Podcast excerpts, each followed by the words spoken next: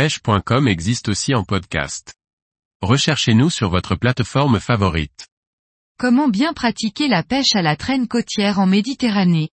Par Antonin Perrotte Duclos. La pêche à la traîne en Méditerranée peut vous permettre de capturer différents poissons combatifs.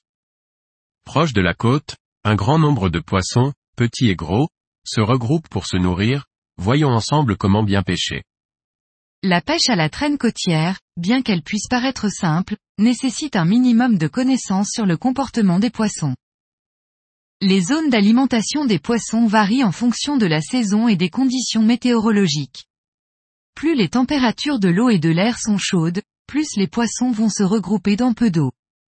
Toutefois, ce n'est pas lorsque le soleil est à son zénith qu'il faut privilégier une zone peu profonde, mais plutôt au lever et au coucher du soleil. Lorsqu'il fait froid, le phénomène est inverse, les poissons se regroupent en profondeur et remontent vers les bordures en milieu de journée.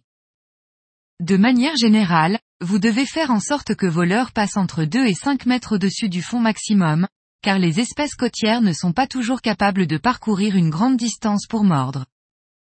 Chaque espèce de poisson se nourrit sur des zones bien particulières. Le régime alimentaire des poissons dépend de leur capacité à se nourrir sur certains types de fonds. Par exemple, les différents sparidés peuvent à la fois se nourrir de crustacés et de petits poissons en zone rocheuse, mais également d'invertébrés sur un fond sableux. Les tapis d'herbier, notamment de Posidonie, sont également des bonnes zones de chasse pour la majorité des prédateurs. On y retrouve aussi bien des poissons de fond que des poissons qui se déplacent en pleine eau comme l'oblade, le barracuda et le loup. La grande majorité des espèces côtières ne se déplacent pas très rapidement. Il est donc important de ne pas traîner trop rapidement sous peine de ne jamais avoir de touche. Idéalement, la vitesse de votre bateau devra varier entre un et trois nœuds suivant la saison et le type de leurre que vous utilisez.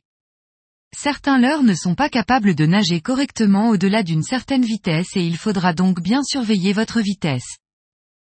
En zone rocheuse, les leurres pouvant évoluer entre 0 et 2 mètres sous la surface sont les plus efficaces, car c'est également la couche d'eau dans laquelle chassent les prédateurs. Les fonds sablo-vaseux permettent quant à eux d'utiliser des dips divers qui iront taper contre le substrat sans risquer de s'accrocher. La taille du leurre est également importante, puisqu'un barracuda de 80 cm n'aura pas toujours le même régime alimentaire qu'une oblate de 20 cm. Il faut donc changer fréquemment de leurre pour trouver le plus efficace, puis inciter avec ce dernier sur les zones qui produisent des touches.